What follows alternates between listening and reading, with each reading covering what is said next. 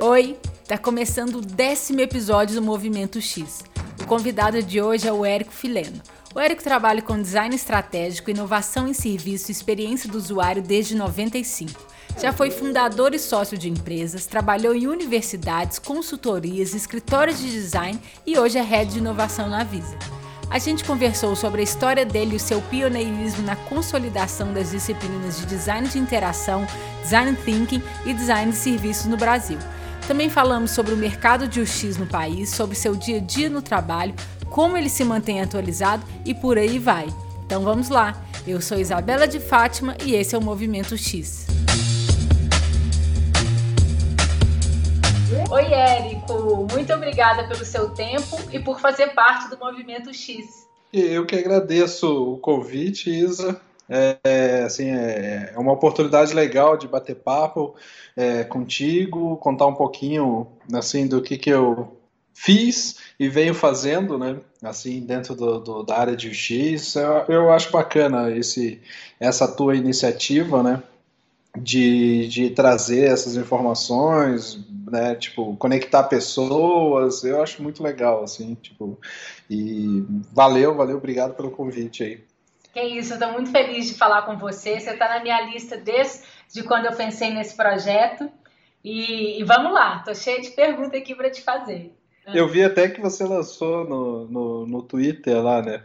Ver se alguém tinha alguma pergunta para enviar também, né? Legal. Muito legal mesmo, é muito bom é, poder abrir essa participação para as pessoas poderem é, colocar os pontos que elas achem legal para a gente conversar. Então, para começar, Onde é que você está agora, nesse exato momento, Érico?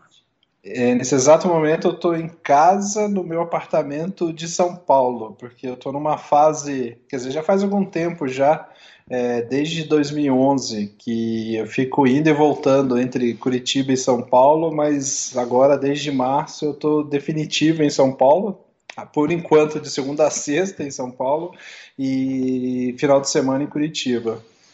Sua família continua em Curitiba, mas eles moram em Curitiba? É, continua, eles continuam ainda, mas a, a ideia é no final do ano a minha esposa e minha filha vir para cá. Ai, meu filho, meu filho fica, meu filho mais velho fica em Curitiba. Você sempre viveu nessa ponte aérea, né, Érico? É, então, eu, eu comecei, na verdade, em 2011, foi logo depois que eu saí do CESA, né, que é o Instituto de Inovação lá do Recife, que que tem uma filial em Curitiba. Aí eu fiz uma passagem bem rápida pela Positivo Informática, mas já era algo que, que eu já vinha recebendo alguns convites para trabalhar em São Paulo, mas eu sempre ficava é, não querendo me desgrudar de Curitiba, né? Até pela qualidade de vida, de certa forma, acabei construindo a minha vida profissional por lá. E, mas aí, a partir de 2011, eu acabei encarando, assim, até um convite que foi da, da, da Ercília, através do Robson, que me levaram, assim, eles me levaram para trabalhar na Try. Hoje você é head de inovação na Visa, certo?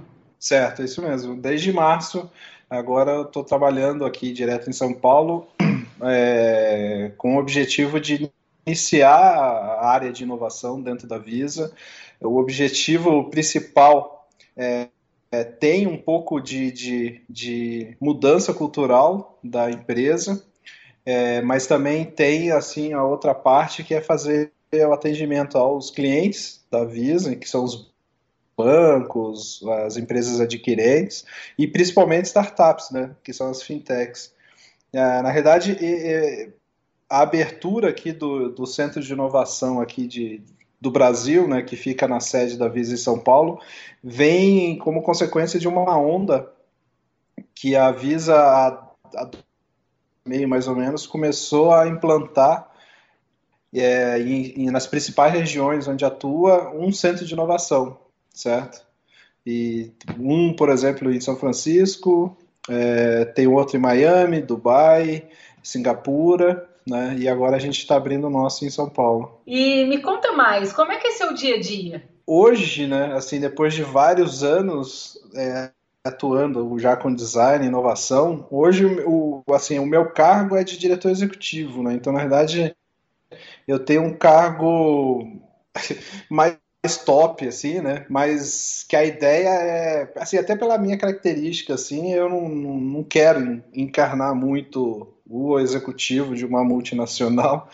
E, então, na verdade, a ideia da abertura do Centro de Inovação é para a gente trabalhar. Então, o meu dia a dia é basicamente é, tem a parte de planejamento e a parte estratégica de trabalhar junto com, com os clientes da, da Visa, mas a, minha característica é de enfiar a mão na massa. Né? Então, por exemplo, semana passada eu estive em Fortaleza é, ministrando um workshop. Né? Na verdade, a gente fez em três dias é, da ideia até uma prototipação junto ao Banco do Nordeste. Então, assim, né, tipo, até isso causou causa né, até uma estranheza, porque ah, um diretor executivo e tava eu lá moderando workshop, senta no chão, cola papel na parede. Uhum. Então, assim, é, é, é, é, a minha característica, sabe? Eu não, não quero fugir do, do enfiar a mão na massa, não. Então, assim, apesar de ter trabalhado já bastante tempo,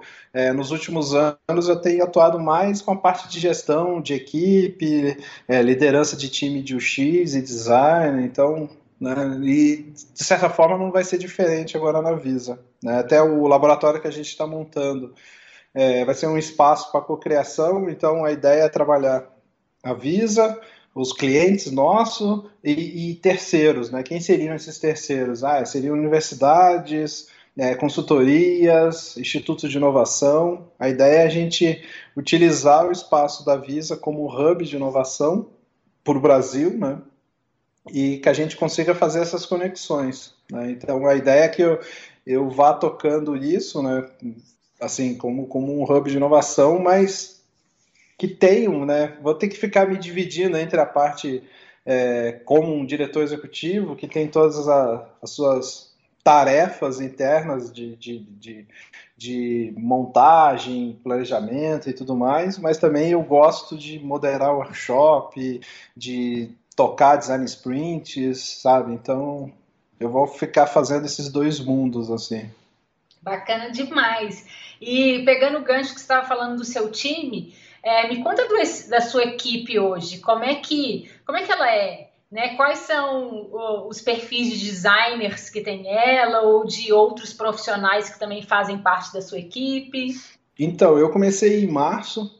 É, na verdade, tem uma pessoa só por enquanto né? Então eu te digo assim que a médio, curto prazo iremos trabalhar somente nós dois. Né? O, a segunda pessoa, o perfil dela é o engenheiro de computação, é, porque a gente tem dentro da, das tarefas do Centro de Inovação ações ligadas ao Visa Develop Platform, que é uma plataforma da Visa de APIs. Né? Então, na verdade, esse profissional vai me auxiliar bastante, é, vai me auxiliar bastante fazendo essa interface entre a Visa e a comunidade de desenvolvedores. Então, por isso que ele é uma pessoa com um perfil um pouco mais técnico. Mas a ideia é, a longo prazo, aí sim a gente pensar, eu digo a longo prazo, é pelo menos a partir de final de 2017 para 2018. Por quê? Uma das ações que a gente quer fazer é, é primeiro, é, proporcionar uma mudança cultural para a empresa, né, de certa forma, atender os clientes, mas a ideia é que a gente trabalhe em rede, ou seja, é, desde o início que eu comecei na Visa, eu tenho conversado com algumas consultorias de design, né, algumas consultorias de inovação, porque a ideia é a gente trabalhar nesse formato, ou seja, eu coordenando as ações, mas com, é, com braços né, de, de, terceiros, ou seja, a gente contrata uma consultoria e eles vêm atender, por exemplo, o cliente A, aí contrata outra consultoria e vem atender o cliente B, sabe? Então, por exemplo, não tem uma equipe de tem uma equipe de design hoje dentro da Visa e essa equipe não está hoje com vocês ou quando você precisa contratar você contrata uma equipe você contrata? É, é, é, que na verdade, assim, eu estou falando de como vai funcionar aqui no Brasil, porque na Califórnia, é, que foi esse movimento, né? Eles começaram pequenos lá também, é, mas hoje, por exemplo, na, na, na Califórnia existe um vice-presidente de design, né? Que de certa forma é, a minha atuação ela não é tão vertical assim, né? A ideia da, da, da do processo de inovação aqui que eu estou trabalhando com a Visa é ser algo mais horizontal, como dando suporte para várias áreas. Então, assim, a estrutura de design na Califórnia, a gente tem um, um, um vice-presidente de design e tem algumas ramificações, onde uma é, é o X, e lá na Califórnia eles consideram o X bem é, front-end mesmo, assim, que vai trabalhar com a parte digital, mas a gente também agora recentemente foi montada uma equipe de Human Centered Design, né, de design centrado no ser humano, com uma abordagem muito mais focada em pesquisa e desenvolvimento de serviço, né? Assim, eles não chamam de design de serviço, mas é, é exatamente com esse enfoque, ou seja, de fazer a pesquisa e desenvolver novos serviços. Então, assim, a minha atuação como Brasil, de certa forma, eu fico conectado com Miami, que é o meu centro de inovação que, que responde aqui pela, pela América Latina, e com a Califórnia, que está todo o centro de design lá. Né? Então, por isso que eu te digo que a curto, médio prazo, a princípio, a gente vai ficar trabalhando com recursos, a equipe de suporte Califórnia e Miami, e aqui localmente com as consultorias. Né? Então, a gente está fazendo dessa forma.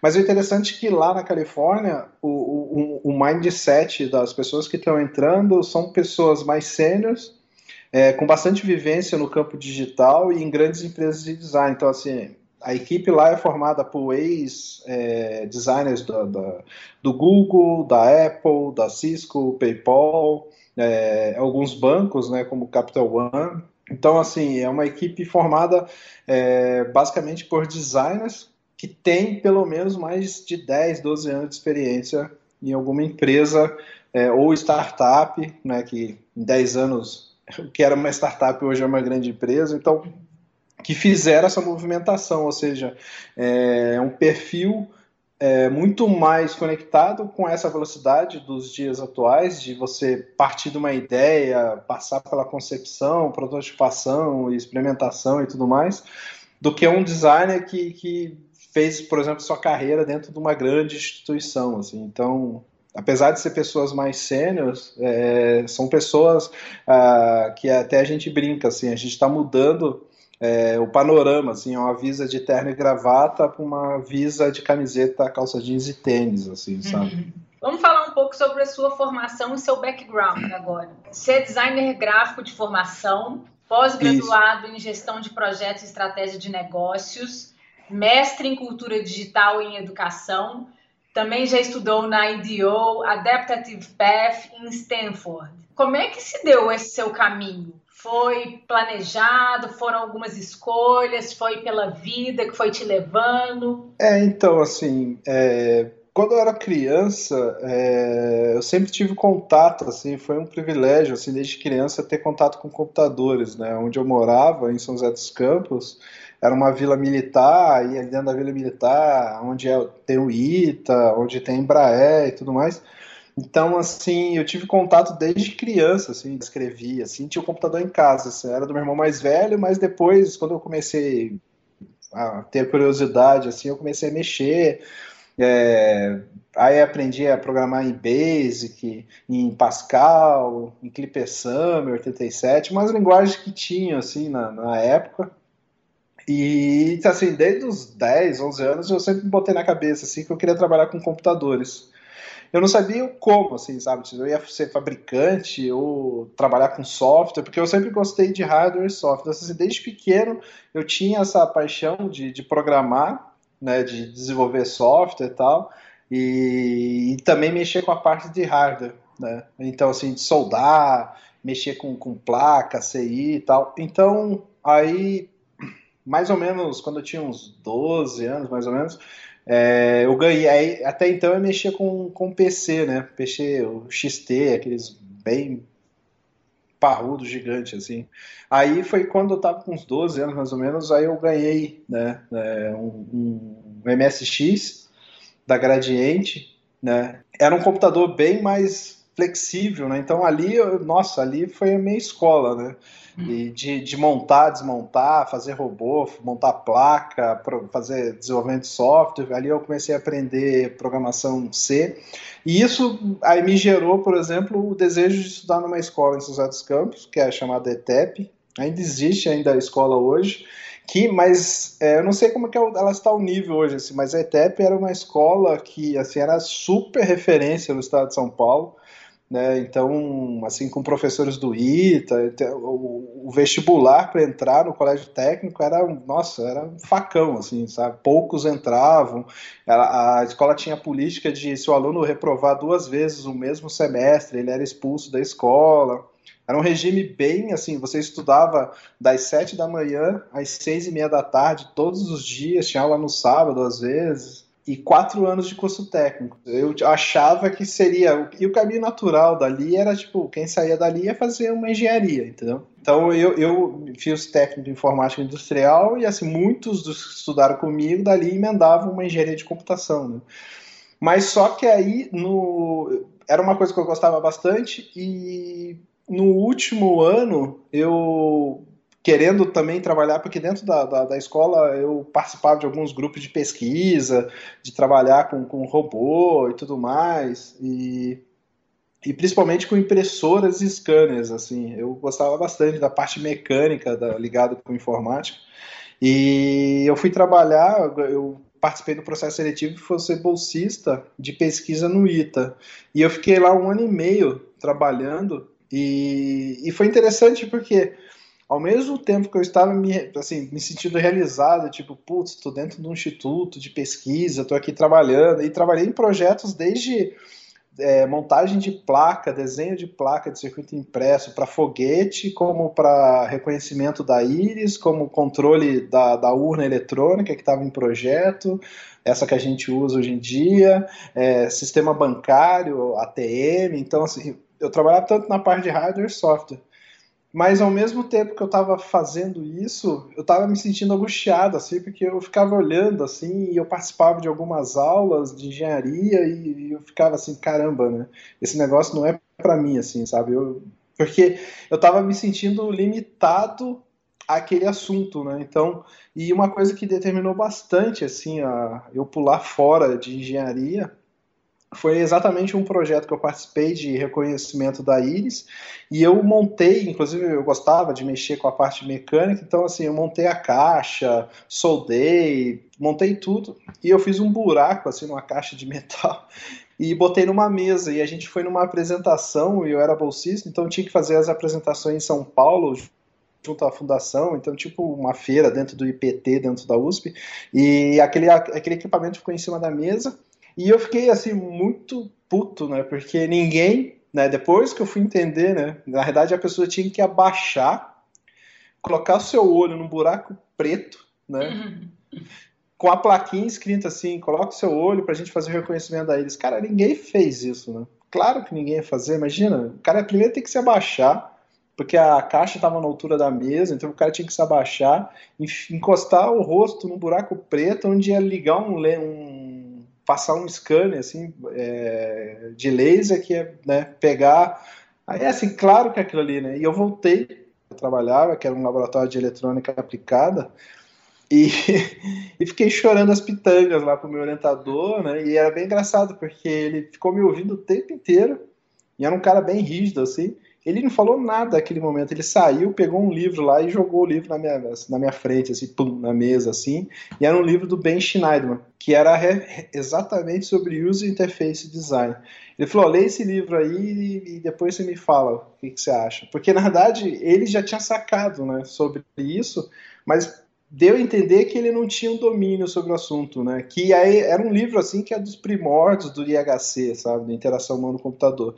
E eu comecei a ler o livro e o tempo inteiro falava design, design, design, design, design. E aí eu comprei o guia do Estudante Abril, que naquela época tinha que comprar na banca. Aí eu lendo lá e não vi nada sobre design. E eu lembro que aí eu conversando com um amigo, que aí a gente depois até foi fazer cursinho é, para prestar vestibular, e ele me indicou, ele falou com, com o professor tal, e o professor, não, não, desenho industrial é design.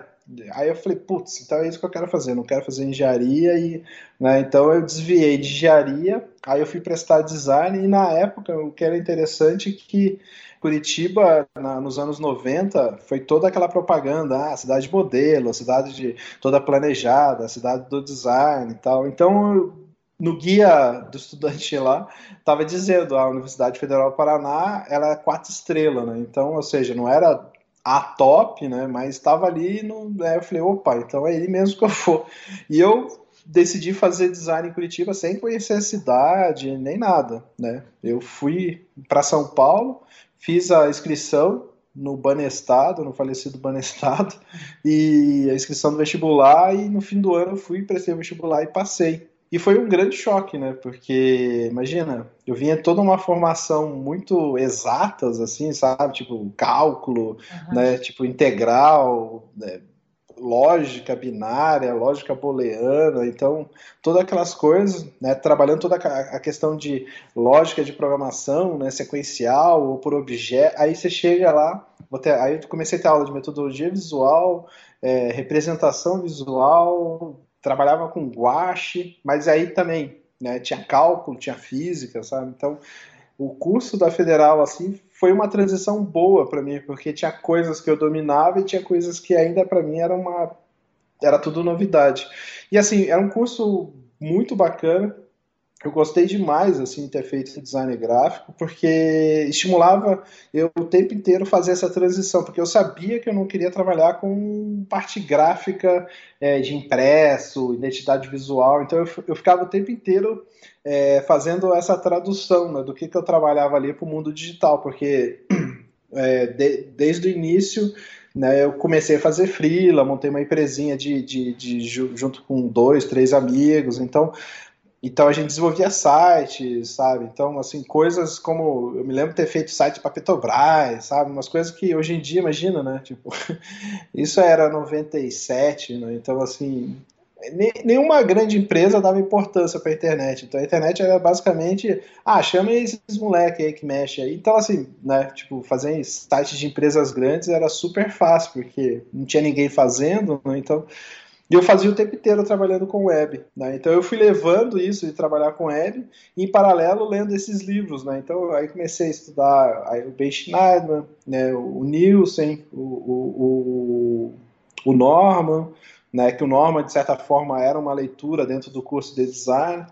Né? Então eu comecei a fazer essa transição, mas o tempo inteiro trabalhando com digital. Aí terminou o curso de, de design, que aí era uma coisa que eu sentia falta no curso, que aí era a parte mais é, de gestão, mais business, sabe? Tipo, o curso de design Hoje eu vejo ele como já era assim um primórdios assim do que hoje quando se fala design thinking, né? Ou seja, você trabalhar o lado criativo e o lado analítico. O curso de design é sempre que tem uma aula de, de guache, terminar a aula de guache, tinha uma aula de geometria descritiva, sabe? Aí tinha uma aula de cálculo e depois a gente ia para aula de desenho de observação, sabe? Então é, uma, é um curso que ficava o tempo inteiro jogando com isso, mas a parte de gestão né, de projeto, né, de como você vai tocar a tua vida profissional e como negócio, né, área de business, é zero. Né? Cursos de design, assim, de certa forma que eu conheço, é disso, assim. E eu terminei o curso de design, eu já emendei numa escola de negócios, que é a FAI, em Curitiba, e eu fui fazer a pós-graduação exatamente para isso, ou seja, de ter assim, um pouco do conhecimento da parte de gestão. E o que me motivou muito, além da, da, disso daí, é que na época eu comecei a trabalhar no Centro de Design do Paraná. Que isso é, é muito legal contar, porque hoje em dia, quando a galera fica aí falando de design thinking, design estratégico, né, o Centro de Design do Paraná e para mim, assim, ele foi pioneiro nesse assunto aqui no Brasil, né? E tanto é que quando eu soube o que, que eles estavam fazendo, eu fiquei batendo lá e falei, cara, eu quero trabalhar aqui, quero trabalhar aqui, uhum. quero trabalhar aqui.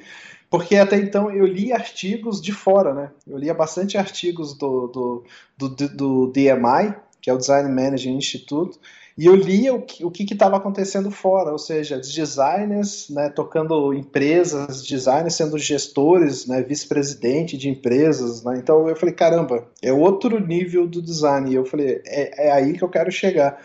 E o Centro de Design Paraná foi pioneiro no Brasil nesse assunto, ou seja, é, em 99 é, ele, se não me engano, ele começou em 98, mas eu comecei em 99 com eles. E era uma estrutura bem pequena, a gente trabalhava com gestão do design. Era o nome que era dado na época para esse assunto né, de design estratégico, ou design thinking, que hoje chama, né?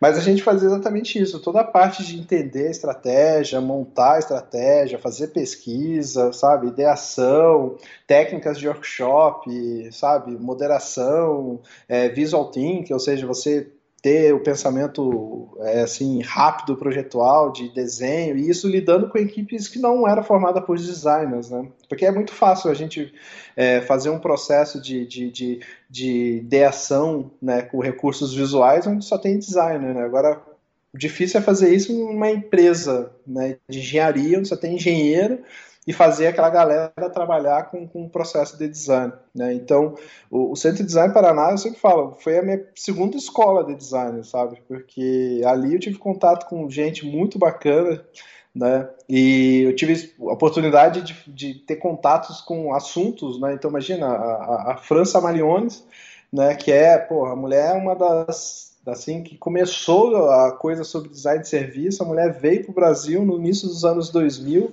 é, então ela vinha, né, a gente tinha contato, a gente fazia workshops com eles, né, via muita gente da IDO, é, veio uma de Londres também, a Jenny Prisher, que veio dar, falar sobre design research, ou seja, pesquisa, aquela coisa de ah, fazer empatia, ainda não tinha esses nomes, né? Então, tanto é que o curso que depois que eu fiz, o curso chamado Deep Dive, né? O curso da IDO não era Design Thinking, era Deep Dive, o nome do curso deles que eles uh, davam. Então, isso tudo né, no início dos anos 2000. O Centro Design tinha, de certa forma, a gente vivia numa ilha, né, porque era um, um era um órgão, era um, um, uma ONG, né, mas era conectado, era um projeto pessoal, assim, do Jaime Lerner, que na época era o, que era o governador do Paraná, e assim, a gente tinha verba, então assim, o pessoal viajava, ia para Londres, fazia convênio com a Escócia, ia para os Estados Unidos, sabe, tipo, e, e, a gente ali desenvolveu, houve dois é, grandes projetos, que era o Criação Paraná 1, Criação Paraná 2, ou seja, no primeiro foram 100 projetos, produtos desenvolvidos, paranaense, com essa pegada de gestão do design, ou seja, é, de, de que hoje o pessoal chama de design thinking é basicamente o que a gente fazia lá, isso no início dos anos 2000. Foram lançados 100 produtos na primeira, no Criação Paraná 1, e no segundo, se não me engano, foi um pouco menos, devia ter uns 70, 80 produtos lançados. Que aí e, o, o, o requisito era, tinha que ser uma empresa paranaense, e um escritório de design paranaense. Só que depois a gente acabou expandindo. Aí entraram alguns escritórios, ou de São Paulo ou Santa Catarina. Acho que até do Rio Grande do Sul também chegou a ter.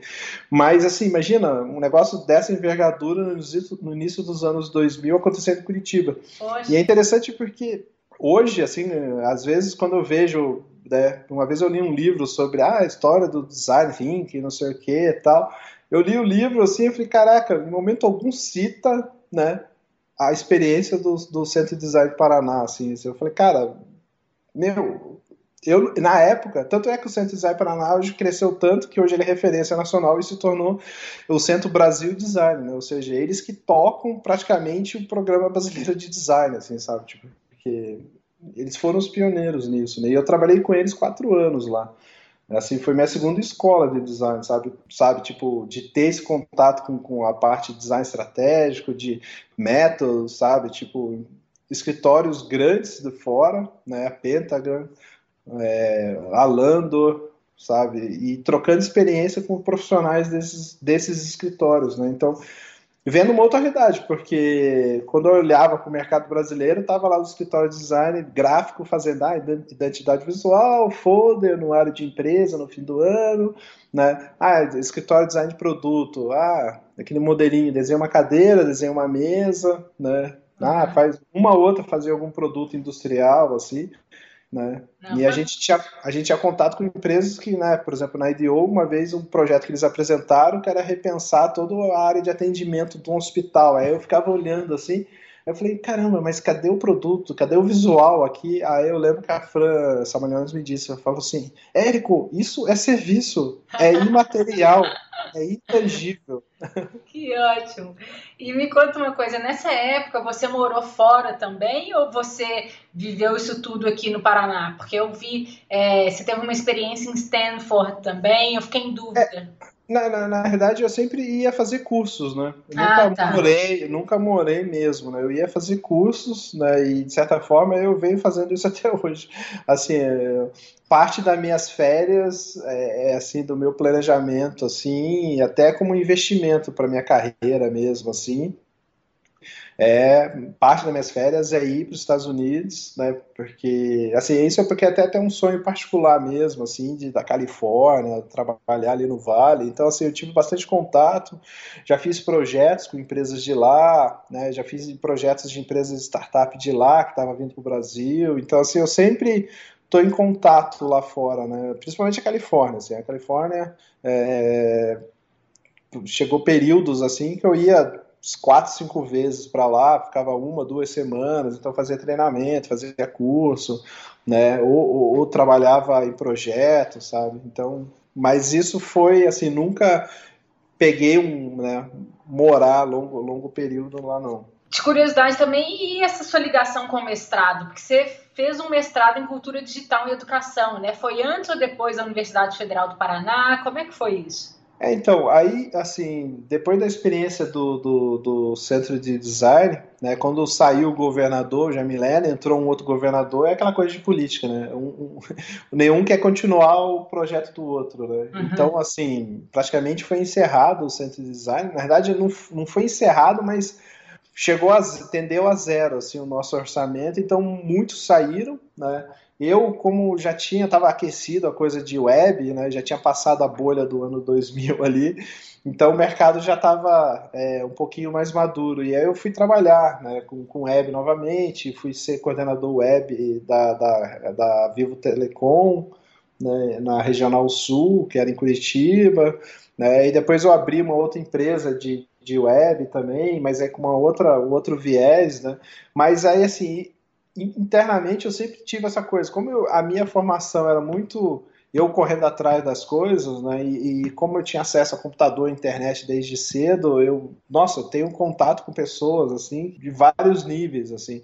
E eu peguei basicamente hoje esses caras que hoje são referências assim, eu conheço eles né, há 15 anos, quando eles ainda estavam começando, não eram referências. Né? Uhum. Então, eu, assim, desde então eu trocava e-mail, né? Aprendia, muitos deles foram meu, meus mentores e tutores, que a, a, a XDA desde o início tinha um programa de mentoria, então alguns desses profissionais eram meus mentores.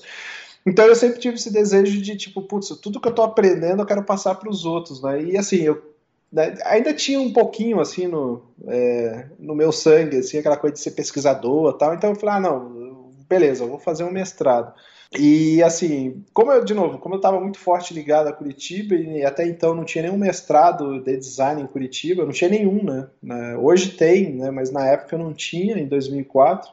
Aí eu acabei entrando no programa de educação, onde eles têm uma linha lá de, de cultura digital, e eu fui trabalhar exatamente design e interação da, na construção de ambientes virtuais de aprendizado. Né? Então, ou seja, eu conectei design de interação, é algo que eu, que eu vinha estudando e pesquisando, com a área né, da, do programa em si. Então, eu terminei meu mestrado e, assim, antes de terminar o mestrado, na verdade, um pouquinho ali antes, antes de terminar, eu já comecei com uma ideia de criar um negócio chamado Instituto de Design de Interação, que eu falei, não, putz, eu quero montar algo de curso de design de interação. Aí eu lembro que eu dei uma, uma vez uma palestra sobre usabilidade, aí eu dei um cursinho de como fazer teste de usabilidade, né? ou seja, coisas que eu já vinha fazendo na minha vida profissional, que agora, de certa forma, estava ganhando respaldo porque, ah, não, pô, né, o cara tem um mestrado, né, porque até então, né, se eu aparecesse alguma faculdade, ela falou, ah, eu quero dar um curso aí de arquitetura de informação ou usabilidade, meu, os caras iam olhar para você e falar, meu, sai daqui, né? Tipo,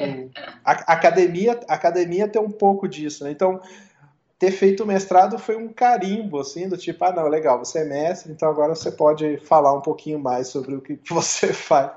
Né? Então, aí eu tinha essa ideia de fazer esse instituto, que depois ele acabou se consolidando como Faber Ludens, né? Que aí eu, que aí eu fui achando outras pessoas, né? Porque assim, a ideia inicial e o desejo era meu, mas eu falei, cara, eu não consigo fazer nada sozinho. Então foi interessante, porque aí eu fui achando outras pessoas, inclusive até de Curitiba mesmo, né? Tipo, em rede, ou lista de, de e-mail tal. Então a gente foi se encontrando é, e a gente foi se encontrando até que a gente chegou nos seis pessoas que. Aí a gente foi e abriu o Fabeludens, né? Então, assim, do Instituto. Olha, que legal! Virou o Fabeludens, que. Aí logo que eu terminei o meu mestrado, então assim, eu era o único dos seis que era mestre, né? Então eu que né, de certa forma, é, acabou me tornando assim, tipo, ah, a referência, mas por causa, ah, tem uma especialização, ah, tem um mestre ali no meio, mas o resto ninguém tinha mestrado. E foi, assim, uma experiência super bacana, porque é, foi ao mesmo tempo que aconteceu a, especialização aí da PUC, né, aí de, de BH, né, que, que o pessoal montou, até a gente por pouco a gente não foi o primeiro a lançar o curso, né? Porque foi também foi uma batalha, né? Porque a gente não tinha nenhuma instituição por trás. E assim, aquela coisa, né? Eu fui, bati na Federal do Paraná, que era onde eu tinha estudado. Falei, ó, oh, tem um curso de especialização de design interação. Os caras, quê? O que, que é isso?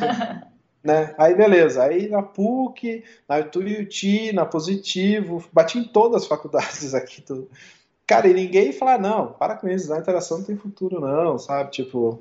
Aí eu falei, ah, beleza. Aí a gente conseguiu uma faculdade pequenininha, chamada FISAN, que aí comprou a nossa ideia do projeto e acabaram tocando, né? Então, quando a gente lançou o curso, que foi a primeira turma em maio, é, a PUC Minas aí, a PUC Minas já tinha aberto a turma em março, né? Então, assim, é coisa de dois, três meses a gente. Porque a, gente já estava desde o ano anterior, já tudo pronto, já. E o que foi mais legal da montagem do curso foi, de novo, essa minha conexão com o XDA, né? A XDA. Porque muitos do, do, das pessoas, né, como Dave Maluf, John Coco, sabe, vários deles, assim, eles eram meus tutores né, o pessoal da Ivreia toda, a professora Simona e tudo mais, eles, de certa forma, a grade da Fábio Ludens foi muito desse meu contato com eles e eu ia montando né, as emendas, passava para eles, eles davam, davam feedback, né, ou feedback, assim, ah, tipo, faz assim, faz assado. Por exemplo, da gente, desde o início, a gente tem uma disciplina de Arduino, né, ou seja, desde a primeira turma do Faveludas, a gente tinha uma disciplina de Arduino, que era um negócio super novo no mercado, assim, que tinha surgido exatamente na Ivreia, lá na Itália, né, até o, o próprio Máximo Banzi, quando eu enviei para ele o pedido, né, de, de, me ajudar na montagem da assim, ele me mandou o material, sabe? Falou, oh, cara, trabalha esse conteúdo, esse, esse. E é? aí foi legal porque as, as primeiras turmas de Arduino foi até eu que, que lecionei, assim, porque era algo que eu, aí eu já estava meio que voltando, né? Aquela aquela minha vidinha lá quando era adolescente no curso técnico, né, de ficar mexendo com placa, programando, tal. E foi uma experiência super legal. Mas é aquela coisa, né? Tipo, ali era meio que uma prototipação de uma pós-graduação. A gente, eu fiquei de 2007 até 2010. Aí em 2010 eu tava sentindo que eu precisava fazer uma reformulação, assim, sabe? Eu falei, não, legal, mas a realidade do mercado é outra, né? Porque assim, como eu o tempo inteiro eu trabalhava, né, dando aula, tal, mas o tempo inteiro eu trabalhava com escritório, dando consultoria, eu trabalhando para alguma empresa. E nessa época eu estava trabalhando no CESA, né, que é o Instituto de Inovação lá do Recife, e eu vi que assim o, o, o campo, né, da, da o, o que a gente trabalhava no, no Fabeluda estava muito desconecto do mercado, sabe? Aí eu senti dessa necessidade, aí é, é aquela coisa de um, pluralidade, né? Aí você solta a ideia, se as pessoas não compram, aí você pega o seu, seu saquinho, assim, junta a tua Austrália, assim, vai para outro lugar. Aí eu fui para a Universidade Positivo e abri a, a especialização lá de design centrado no usuário. Que aí sim, assim, ali já foi um, assim, uma versão 2.0 da experiência que eu tive de, de 2007 até 2010, né? Então ali foi a versão 2.0, assim, porque aí ali eu comecei a trabalhar algumas disciplinas e uma das coisas que foi a principal característica da pós design central usuário é que todos os professores tinham mais de 10 anos de experiência de mercado, ou seja, a pessoa trabalhava, tinha escritório, era funcionário de alguma grande empresa, ou seja, tudo que ele estava falando ali, ele vivenciava no dia a dia, né? Então, uhum. ah, aí foi aí que eu falei, não, legal, agora está no modelo que eu acho é, mais adequado para o cenário brasileiro do momento, né? Ou seja, onde via muita gente é, por curiosidade, o mercado digital só crescendo, né?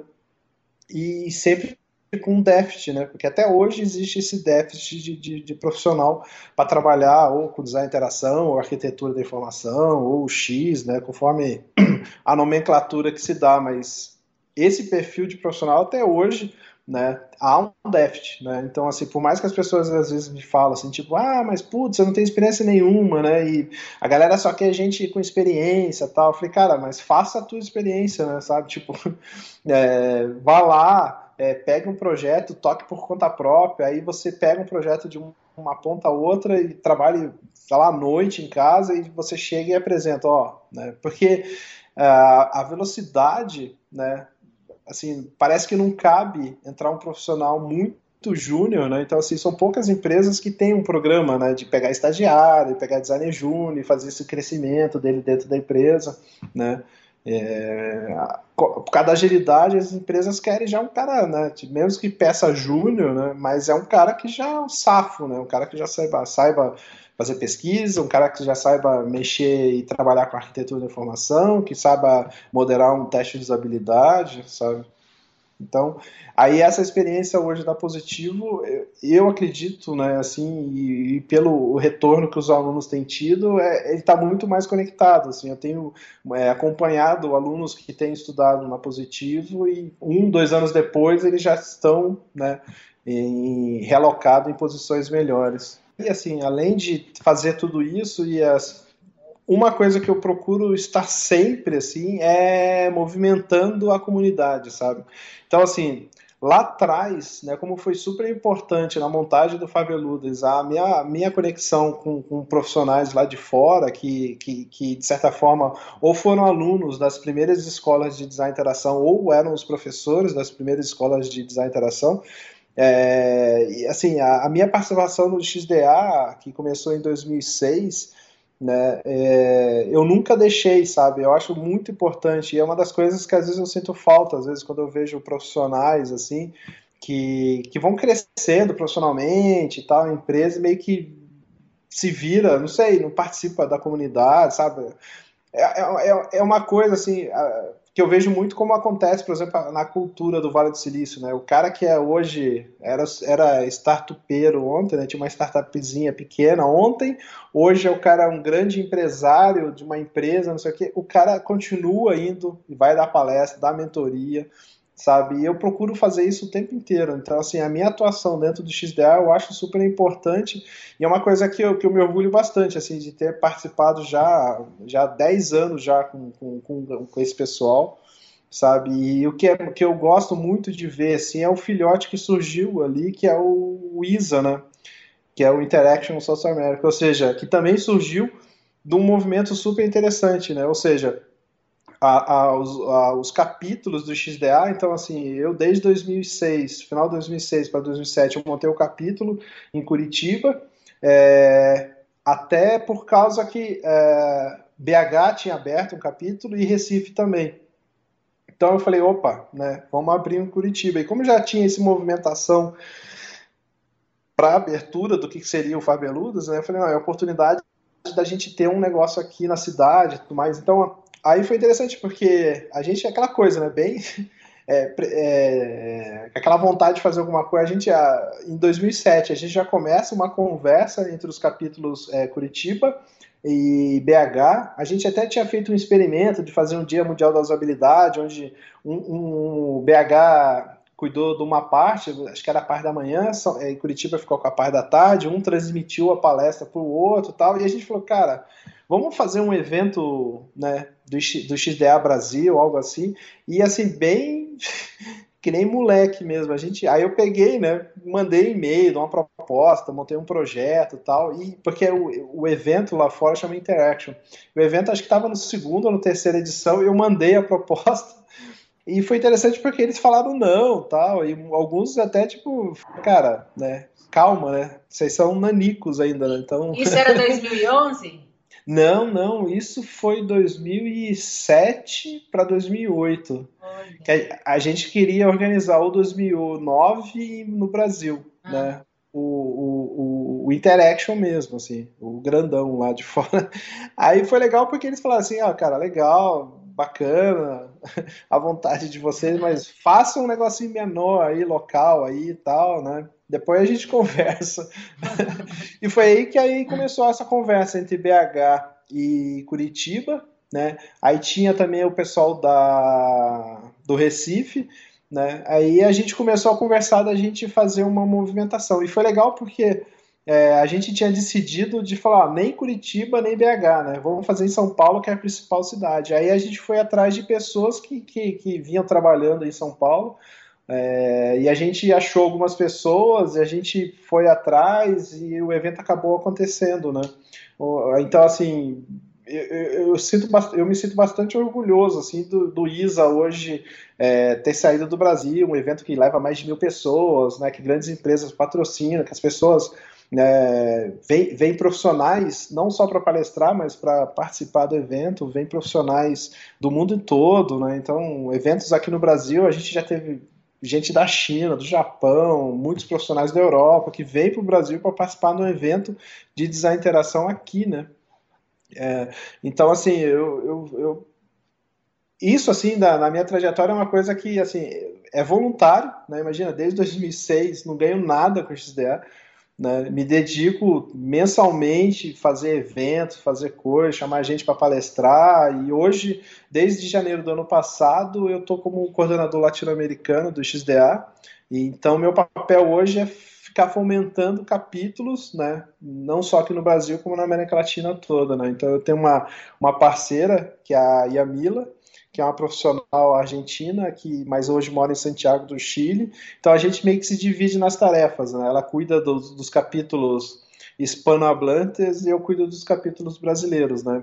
E é claro que assim o XDA Brasil, é, é, somando todos os capítulos, é, as ações eles são maiores, né? Mas é mais pelo histórico, assim, como a gente se organizou mais cedo. Então, por isso que quando a gente fomentou, por exemplo, a, a, o pessoal da Argentina, né? Caiu o ISA, é, foi para a Argentina, primeiro para Buenos Aires, depois para Córdoba, e agora está indo para Santiago, no Chile. Ou seja, é para a gente levar isso, né? E a coisa ir crescendo mesmo, ou seja, a gente poder trocar, né? São profissionais que estão muito próximo da gente aqui e às vezes a gente fica só olhando, né, para a Europa Estados Unidos e aqui do nosso lado, aqui tem profissionais tão bons quanto, né? E muito mais próximo da nossa realidade, né? Realidade latina, né? Ou seja, é, é, as empresas que aqui estão atendem na, na, na Argentina, atendem no Chile, ou seja, nessa, então a, a, realidade é muito mais próxima. Então, assim, na, na, minha carreira, assim, é uma coisa que eu me orgulho bastante, assim, de ter ajudado a, a criar o ISA,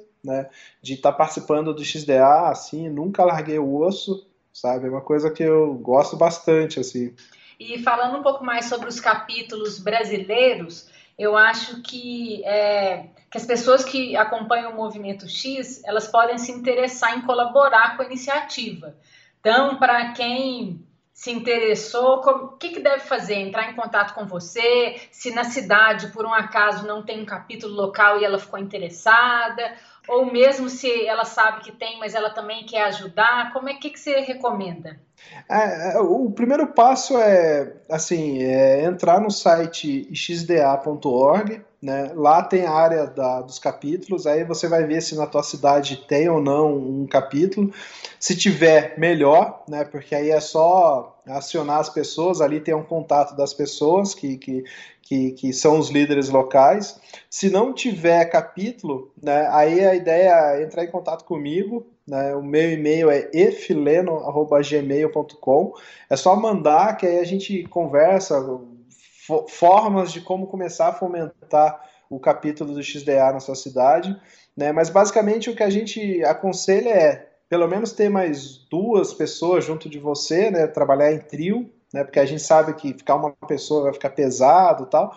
E trabalhar em trio e fazer um, um, primeiro evento, né? Ou seja, conseguir reunir, sei lá, 20 pessoas, né? Não é nem pelo número, mas saber que a pessoa consegue, tipo, lançar um desafio, assim, ah, vamos se reunir, pode ser num bar, sabe? Conseguir reunir umas pessoas e apresentar a proposta do XDA. Se as pessoas toparem, aí sim, né, é enviado um formulário Aí eu passo o link, tem um formulário, a pessoa preenche os dados, tal, cidade, aí entra mais numa num, formalidade da abertura do capítulo. Isso que eu acho muito legal do XDA, né? Porque é, é uma associação é, livre, né? Pagar anuidade, nada, né? não tem essa coisa. É, é uma coisa onde todo mundo acaba se doando mesmo, todo mundo é voluntário ali, e é, é, é, uma coisa até bonita, né? Porque quando a gente precisa de dinheiro, é literalmente fazer, a gente faz uma vaquinha, né? Então no site do XDA, então, ah, a gente precisa de 15 mil dólares, aí lança lá e todo mundo começa a contribuir, então a gente rodou a vaquinha lá de 15 mil dólares, porque aí precisa contratar um escritório para fazer, porque assim, todo mundo é voluntário, cada um tem o seu a fazer, mas ok, vamos fazer o site, vamos fazer uma coisa organizada. Então vamos contratar alguém que faça, sabe? Então.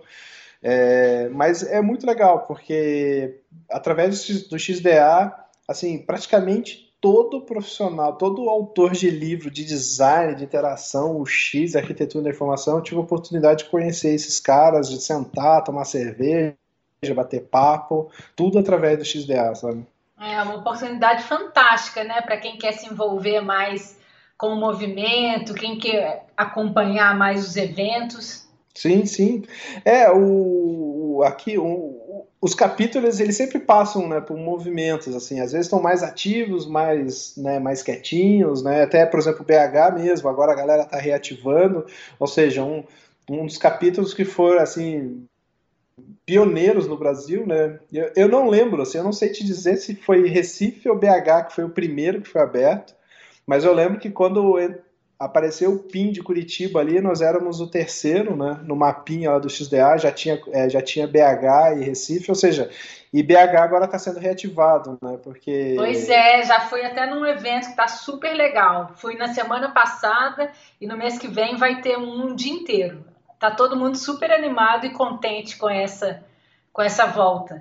Não, é, é, isso eu tenho visto, por exemplo, o Rio de Janeiro também, né, é, reaquecendo, né, e é o que eu acho bacana, né, então, por exemplo, o ISA, né, hoje é um grande evento, referência mundial, é, é, né, então, por exemplo, hoje, eu, eu, quando eu vou no evento, no Interaction, que acontece sempre em fevereiro, ele, o Interaction, que é o principal evento do, do XDA, ele fica migrando, né, entre Europa e Estados Unidos, né, então um ano na Europa, outro ano nos Estados Unidos, e o nosso acontece aqui no segundo semestre.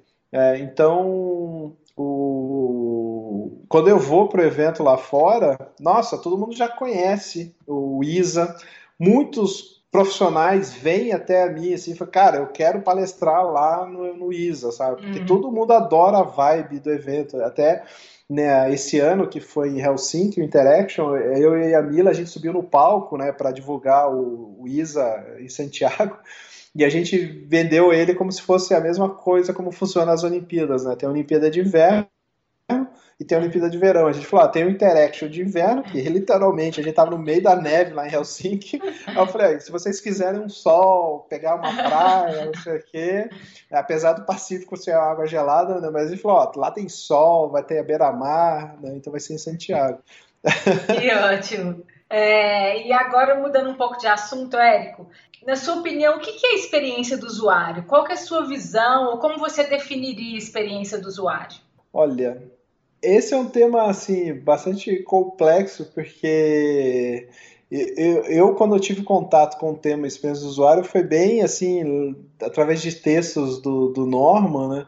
E eu acredito assim, a minha visão de experiência do usuário é, é, é entender, né?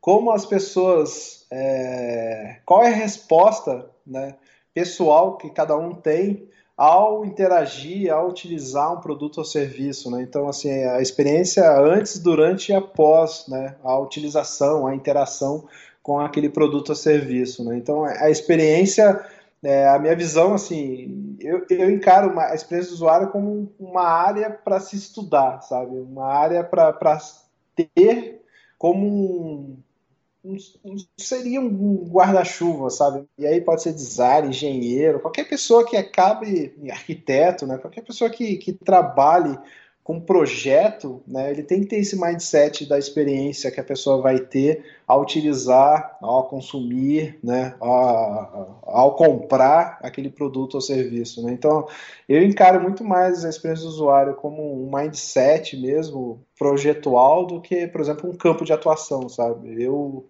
né, esse, esse é um posicionamento que eu tenho, assim, que às vezes é, acaba ficando até meio... É, polêmico, assim, sabe? Eu às vezes critico bastante, vezes, hoje eu estou criticando menos a coisa, por exemplo, de UX design, sabe? Eu sei que, tipo, muita gente sabe desse meu posicionamento, que, que por exemplo, eu acho que o X design não existe, porque ninguém projeta a experiência de ninguém, né? Então, é, na verdade, o que, que você faz é construir, você acaba projetando os artefatos que vão estar ali, o, a, o serviço, né, o negócio, isso você consegue projetar, você consegue pensar e construir. Agora a experiência, cada um vai ter a sua, né? Então, é, ah, eu vou projetar uma montanha russa, sabe? Tipo, tem gente que vai sentar, vai achar que negócio é sem graça, tem gente que vai sentar, vai morrer de medo, tem gente que vai ficar dando gargalhada, tem gente que vai chorar, sabe? Tipo, como que eu consigo projetar a experiência? Eu não consigo projetar a experiência, sabe?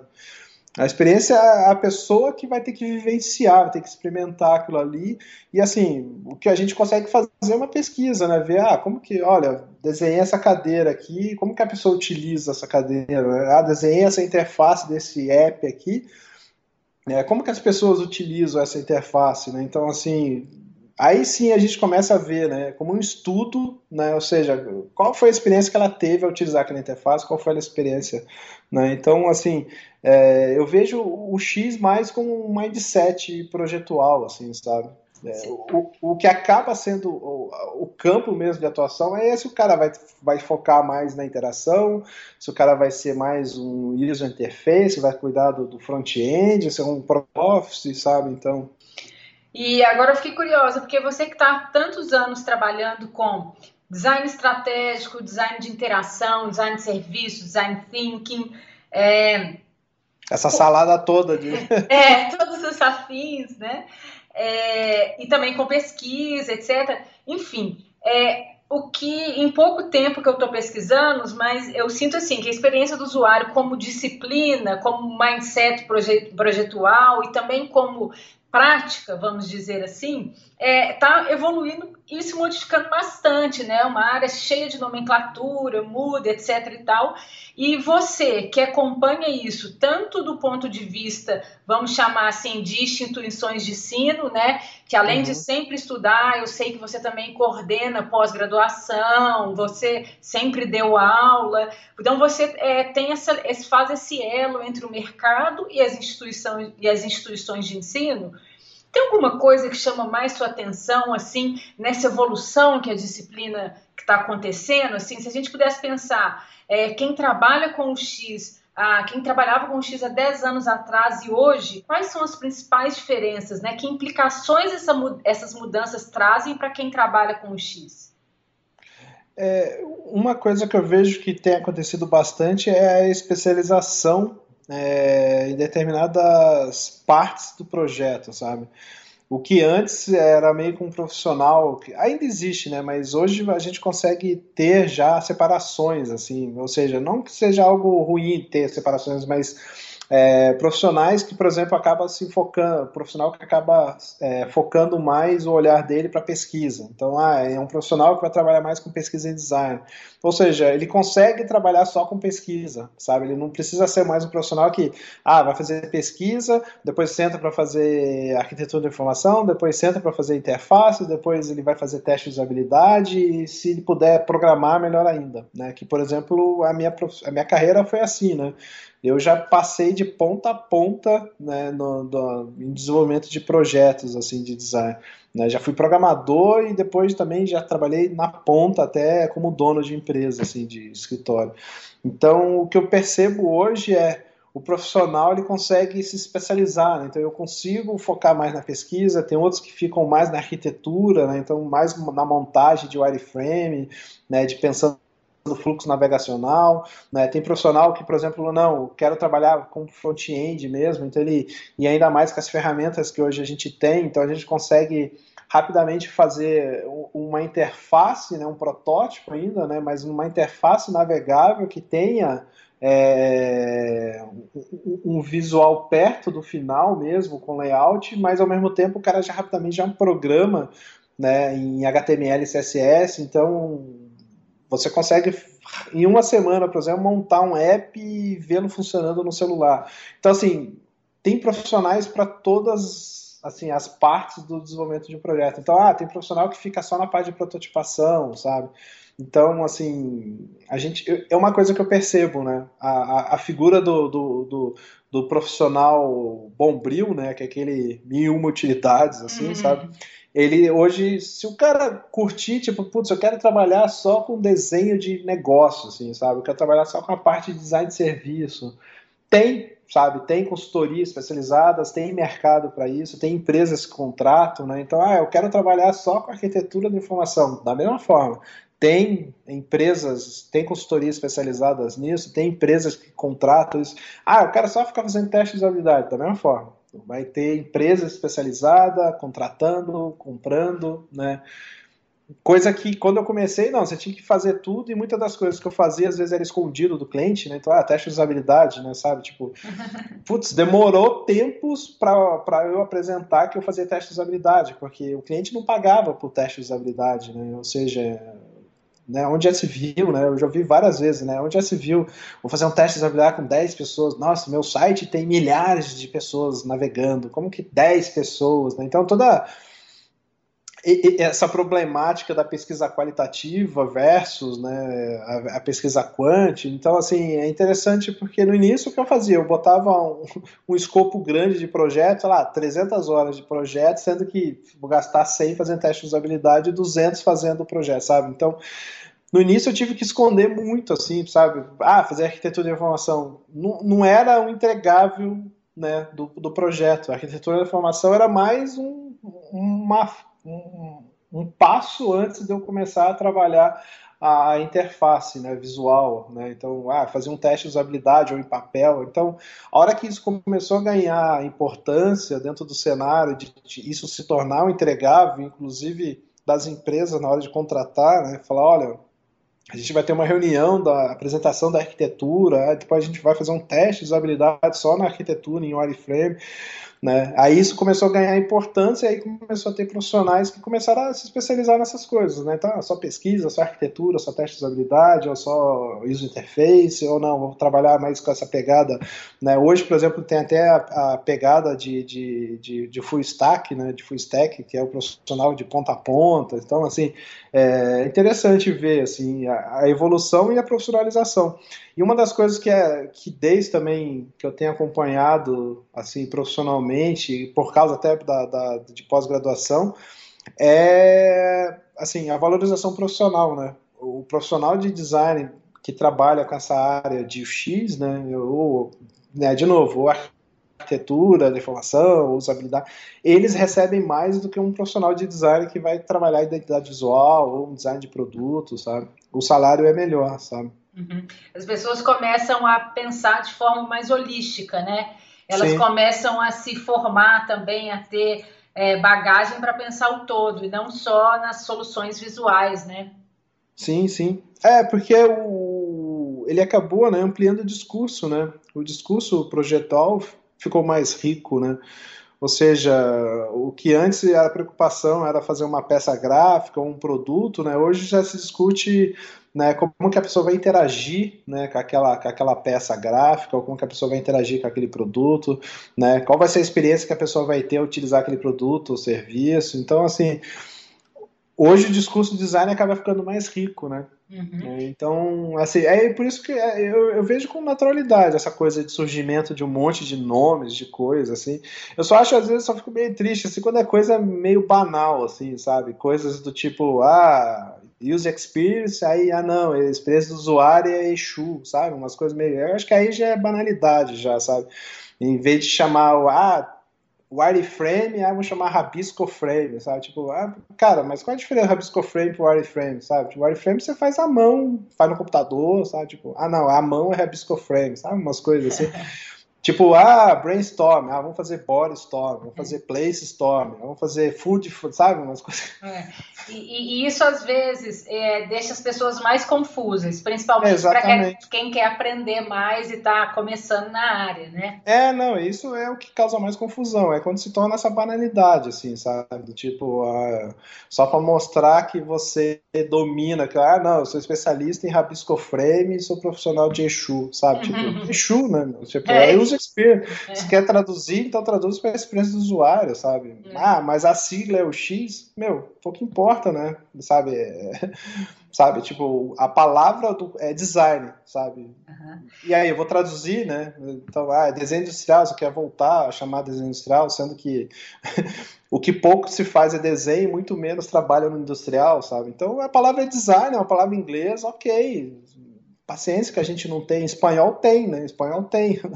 tem o de burro e tem o de senho. Né? Em português não tem. Então, paciência, né? É. E pegando um gancho nessa, nesse ponto interessante que você trouxe, né? Que você mesmo, você aprendeu a trabalhar no todo e hoje aí teve essas oportunidades de especializações, né? Isso que está acontecendo muito, como você disse, e também tem as pessoas que estão se destacando como full stack. E aí a gente falou das diversas possibilidades que a gente tem para trabalhar com a experiência do usuário, né, nessas especializações. Mas eu queria saber sua opinião sobre quais são as principais habilidades que um profissional de UX deve desenvolver. Então, assim, pensando que tem essas diversas possibilidades, né? Um que vai ficar mais na pesquisa, o outro que pode ficar mais para prototipação. Mas qual é que, que, que, é o cerne? O que, que, que, que é a base que as pessoas precisam ter para fazer um trabalho legal, para desenvolver um mindset legal? Ah, eu acho que assim, uma das coisas que, que para trabalhar com design, de, de, certa forma, é ser curioso, sabe? Assim, tem que ser um profissional extremamente curioso, assim, porque ele vai ter que lidar o tempo inteiro com um novo, né? E um novo em todos os sentidos, né? Novas ferramentas, novos clientes, tem que ser uma pessoa curiosa que experimenta tudo, assim, sabe? Um, um profissional que, que já começa com vícios, sabe? É ruim. Então você tem que ser um cara curioso, tem que ser um cara que, que aberto a, a, a, conexões, né? E isso é uma das coisas importantes dentro do design, essa coisa de você o tempo inteiro, né, ficar fazendo esse movimento de, de análise e síntese, né? O tempo inteiro você fica fazendo, né? É, você faz a parte de análise, fazer essas conexões e depois você faz a síntese, ou seja, daquela conexão, como que eu vou extrair algo que vai enriquecer o meu projeto, né? Então, ah, estou fazendo um projeto na área médica, putz, como que eu vou conectar com profissionais da área da saúde né? Então, ah, vou trazer para um processo mais de cocriação, então vou trazer médicos, enfermeiros, mas ao mesmo tempo estou aprendendo aqui um pouco, né, que eu consiga ter um diálogo, né, porque assim, o profissional de design que fica só conversando com o designer, né, é um cara super limitado. Então tem que ser um cara curioso, né, aberto às novas possibilidades, a novas é, conexões, né, tem que ter essa coisa de análise e síntese muito forte, né, o tempo inteiro, né, fazendo essas conexões. É, uma, uma das coisas que está por trás do mindset, que hoje se chama design thinking, que é aquilo que eu comentei, que as faculdades de design fazem, faz, sempre fizeram, né? E o que eu acho estranho é que hoje, quando se fala em design thinking, eu sempre encontrei alguns professores meus e falam, cara, a gente fazia isso, mas vocês nem vocês sabiam que isso acontecia, né? Porque essa coisa de ficar trabalhando, né? Como eu comentei, né? Tem aula de cálculo, aula de desenho com guache, a geometria descritiva e analítica, e daqui a pouco você ia trabalhar desenho de observação, sabe? Essa coisa de você o tempo inteiro né, ficar migrando né, do analítico para pro, pro, pro criativo, né? ou seja, o tempo inteiro você ficar fazendo isso também é super importante para projetos de design.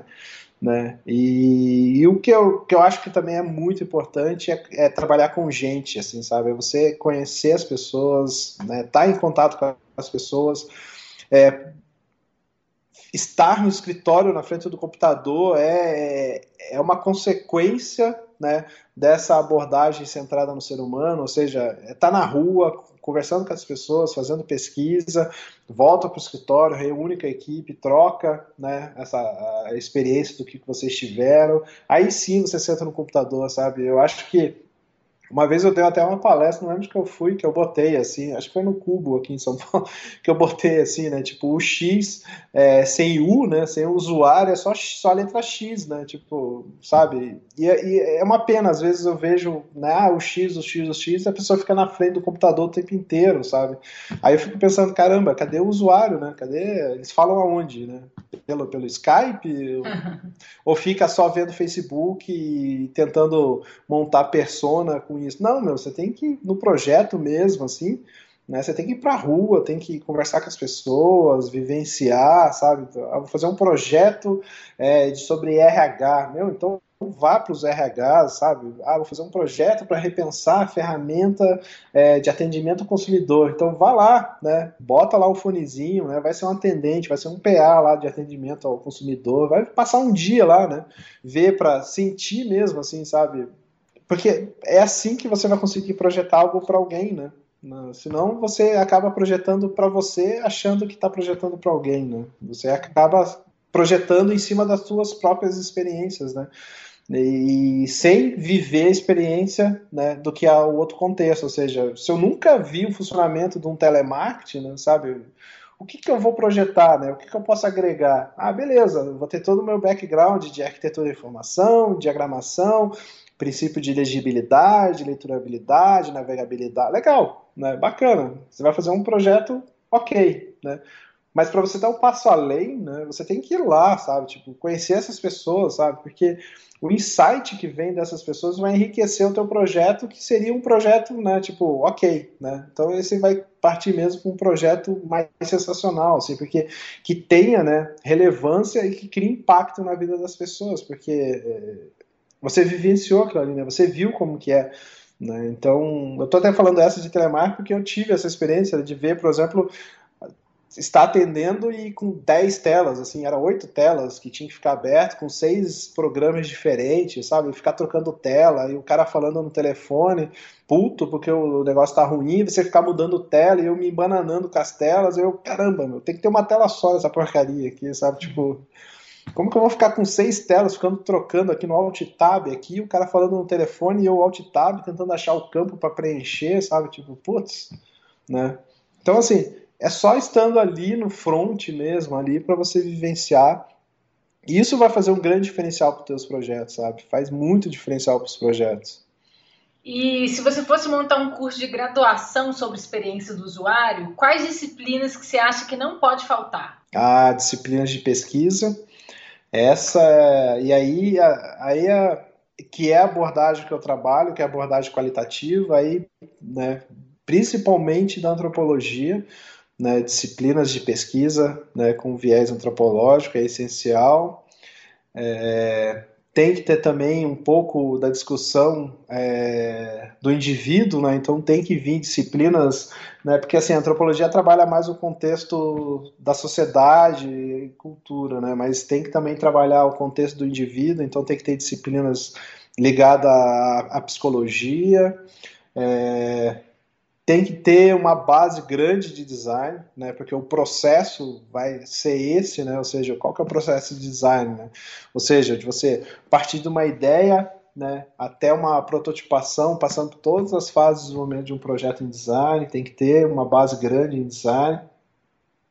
Aí, assim, tem que ter é, gestão mesmo, né? Porque uma das coisas coisas que eu falo muito, né? Até um tempo atrás que eu dava aula em graduação, porque já faz um ano que eu não dou aula em graduação, e, e eu falava para os alunos, né? falei, galera, se prepara, porque assim, emprego vocês não vão ter, mas trabalho tem bastante, né? Emprego, achando que vocês vão sair daqui e trabalhar em algum escritório, né? Vão esquecendo isso daí, porque cada vez mais o mercado de design está se concentrando em pequenos núcleos, né? Então, o que a gente tinha grandes escritórios, hoje são pequenos, onde tem um núcleo central e trabalhando com vários é, contratados em rede por projeto. Né? Então eu falei, olha, vocês vão ter que saber gerenciar a vida profissional de vocês. Né?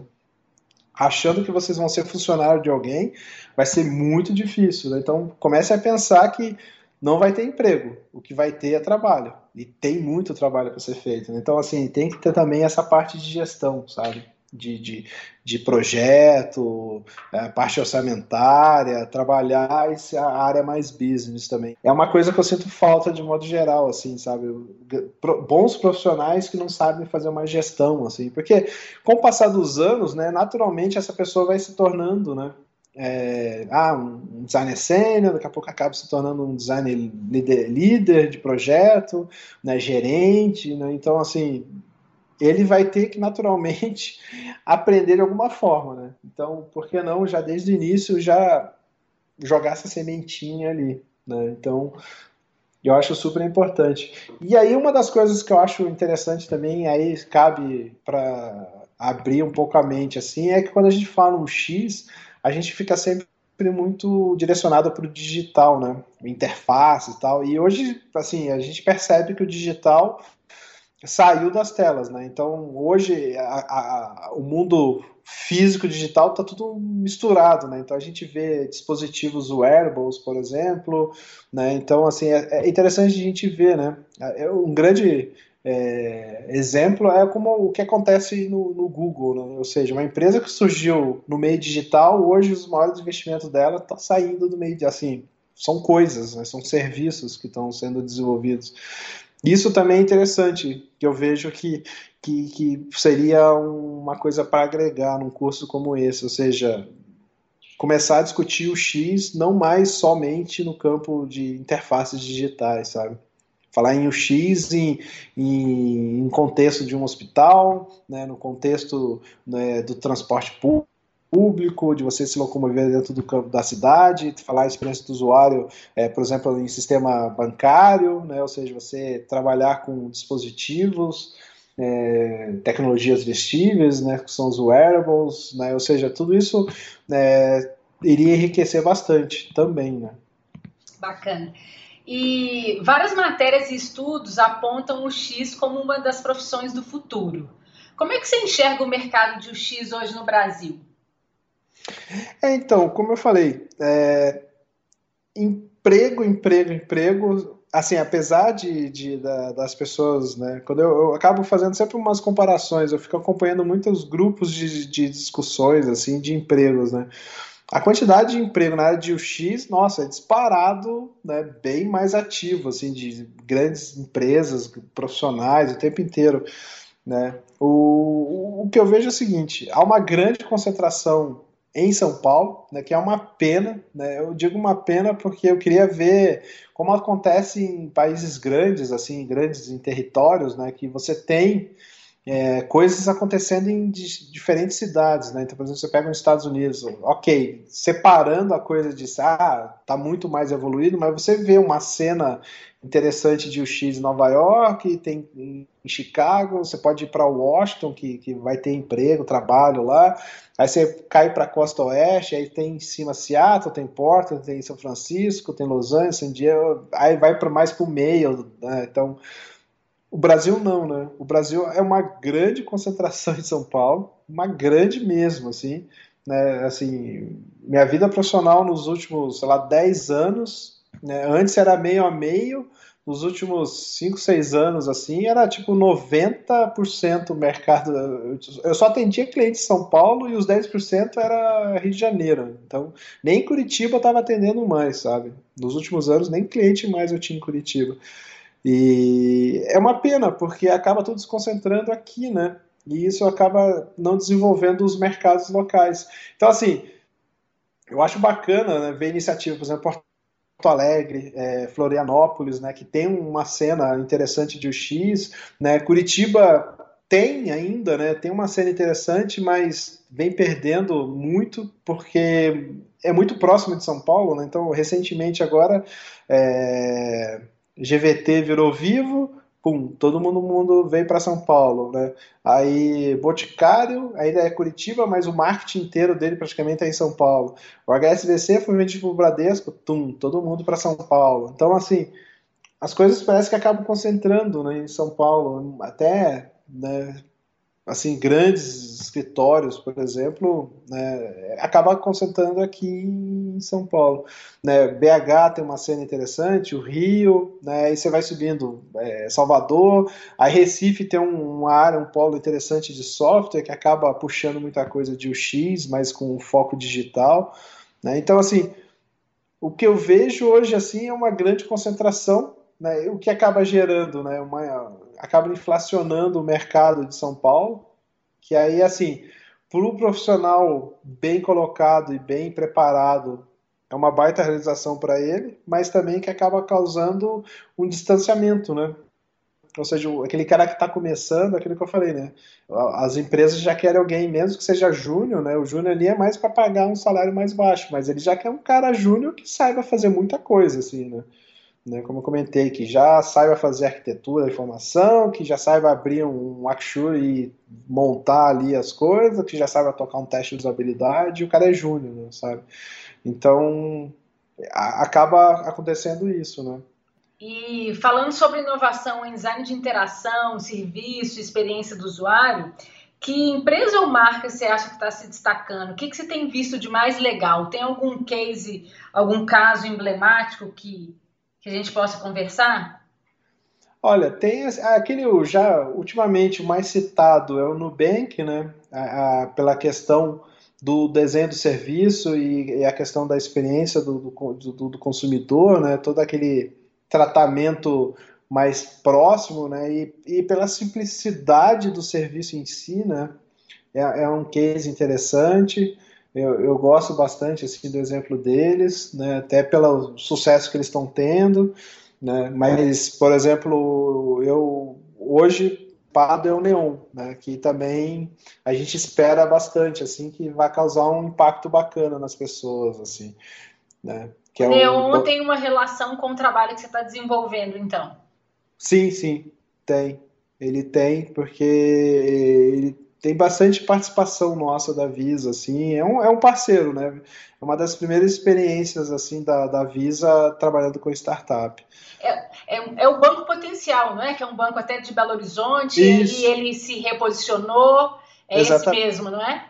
É, na verdade é, é, é o reposicionamento tanto do, do potencial com o, o controle, né? O controle que era um cartão pré-pago aqui de, de São Paulo, que teve até um certo sucesso, né? Porque, se não me engano, chegou a ter 10 mil clientes e tal, né?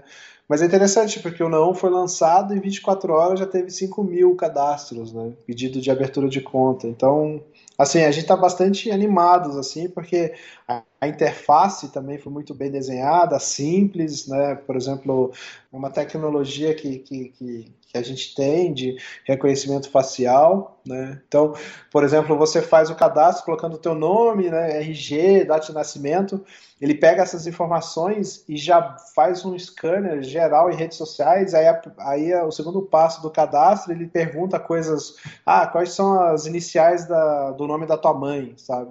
Hum. É, qual, as, qual a última empresa que você trabalhou, sabe? Então, são o teu nome, data de nascimento, RG, ele já faz o scanner e já traz informações para validar se é você mesmo, né? Então, né? Então, assim, é uma forma também de, ou seja, um jeito diferente de validar informações, né? Então, ele tem umas sacadas muito legais, assim, né? Então, é, é uma aposta ainda, né? Porque ele foi lançado recentemente e é aquela coisa, né? A gente só considera algo que é inovação quando ela traz um, retorno do mercado, né? Porque se não tiver sucesso, né, não significa muita coisa.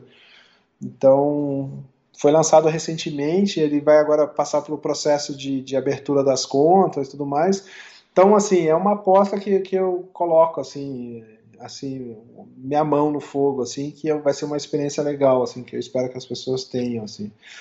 É, o campo de design e tecnologia está em constante evolução e se manter atualizado, sempre aprendendo é um desafio, né? Uhum. Como é que você faz para se manter atualizado?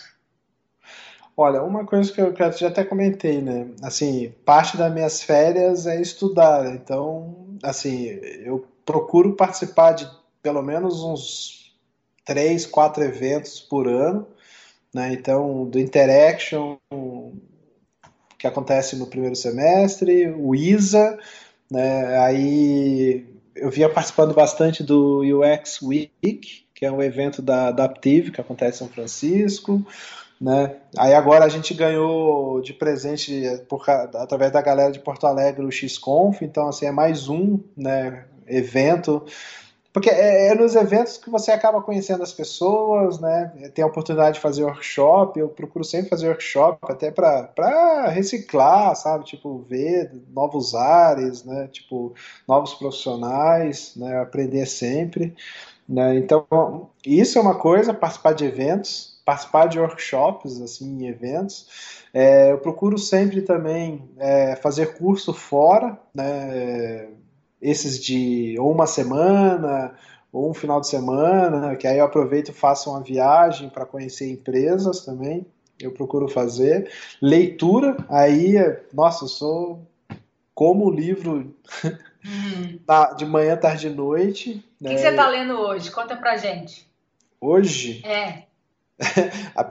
Além de ler um livro de poesia do Leminski, eu estou lendo um livro chamado UX Strategy, que eu comecei a ler, não terminei. Aí ah, tô... Jamie. Isso. Jamie Levy, eu acho. Jamie Levy. É, ele é muito bom, ele. Eu comprei ele também. Aí eu tô lendo um sobre design sprint, que esse é bem mais técnico, assim, que é do pessoal lá do Google. Aquele How to Solve Problems Isso. in Five Days. Exatamente, esse mesmo.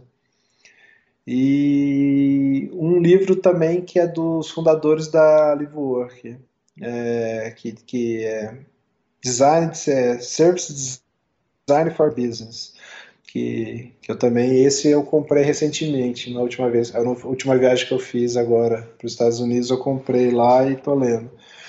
Aí, assim, né, aí livro no Brasil, né? Assim, isso é uma pena, né? Aí eu sempre falo para os alunos, falo, galera, se prepara porque você vai ter que ler inglês, porque não tem nada em português, é uma pena, né? Assim, o mercado editorial, isso foi uma das coisas que eu tentei muito, assim, sabe? Nossa, eu, por exemplo, a Rosenfeld, né? Os livros da Rosenfeld, o próprio Lu, a gente tem um acordo é, de parceria, mas até hoje eu não consegui emplacar nenhum livro dele em tradução.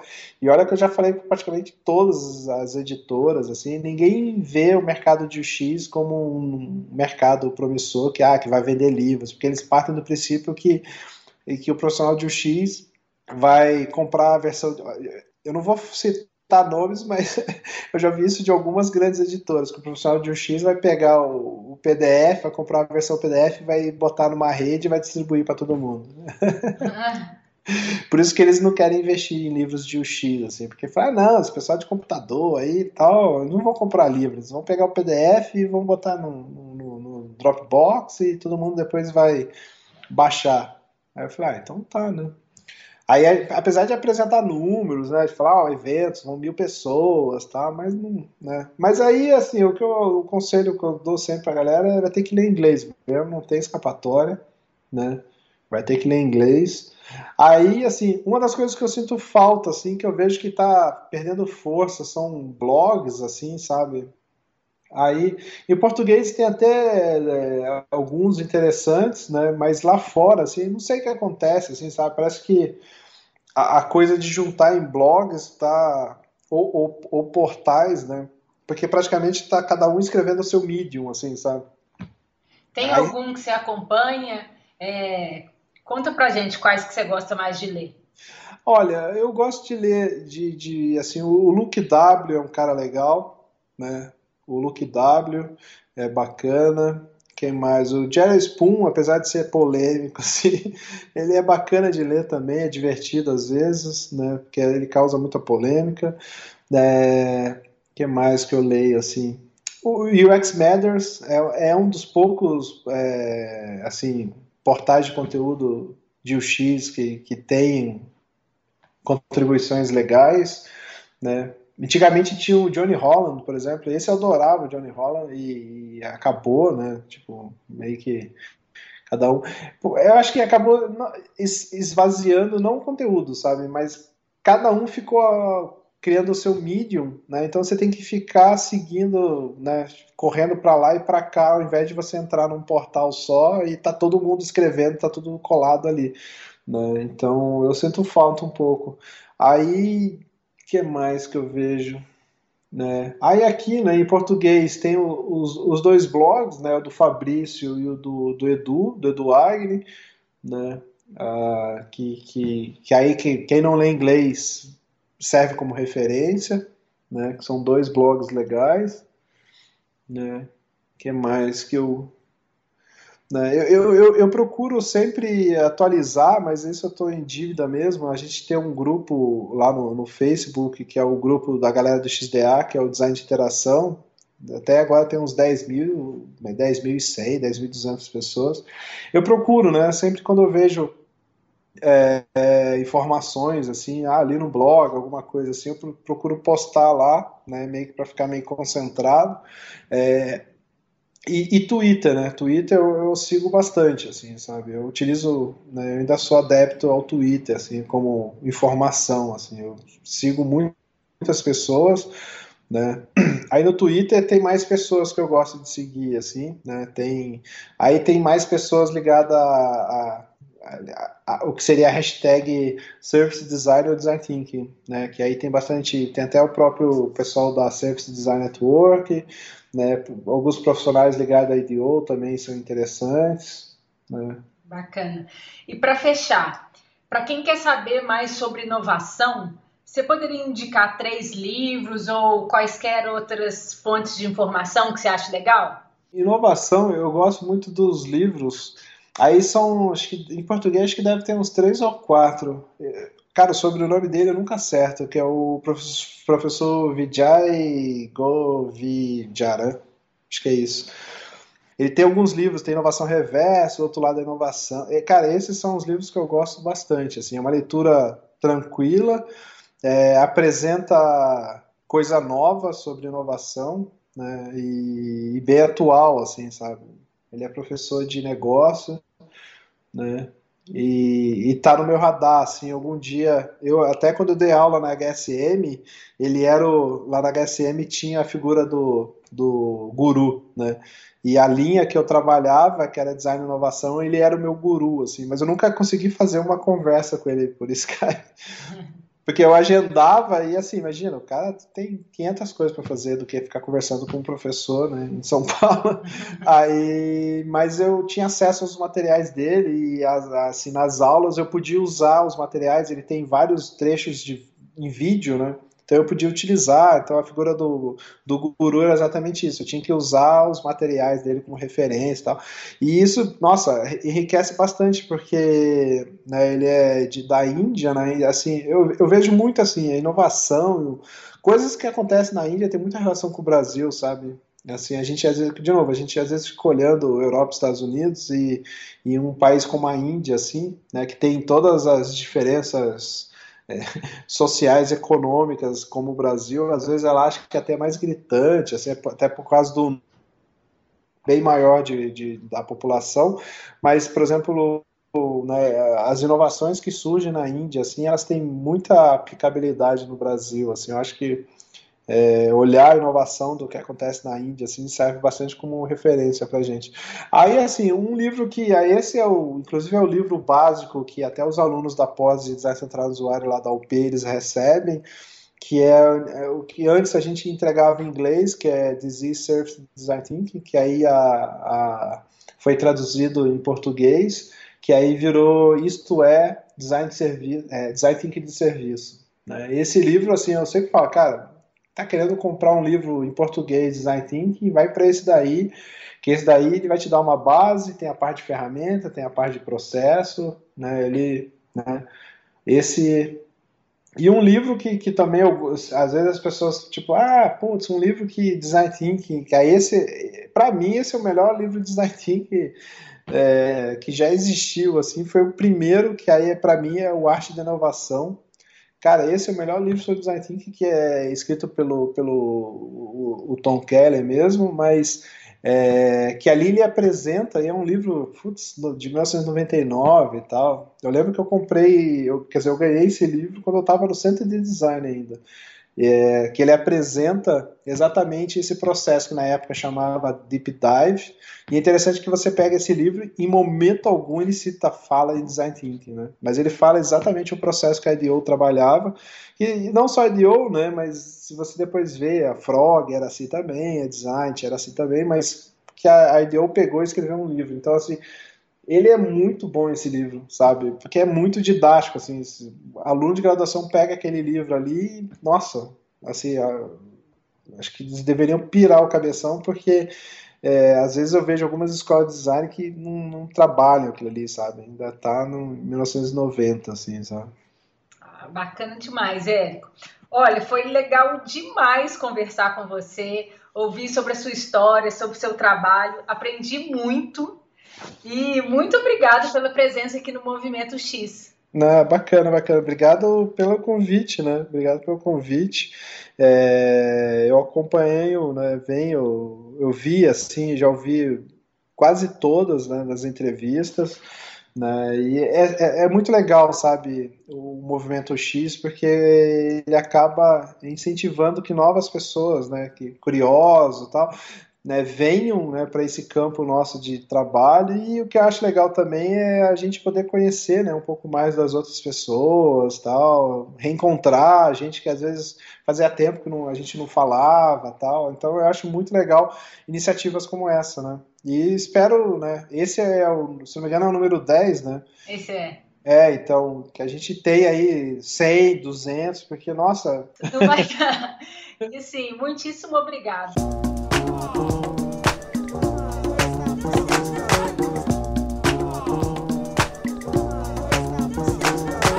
Chegamos ao fim deste que é o décimo episódio hoje com o Érico Fileno e eu espero que você tenha gostado. Se você quiser ouvir outros episódios, acesse o site do Movimento X ou procure pelo projeto no seu player de podcast preferido. E para fazer qualquer comentário, crítica ou sugestão, é só me escrever no Twitter. Meu perfil é Isabela de Fátima. Obrigada e até o próximo episódio.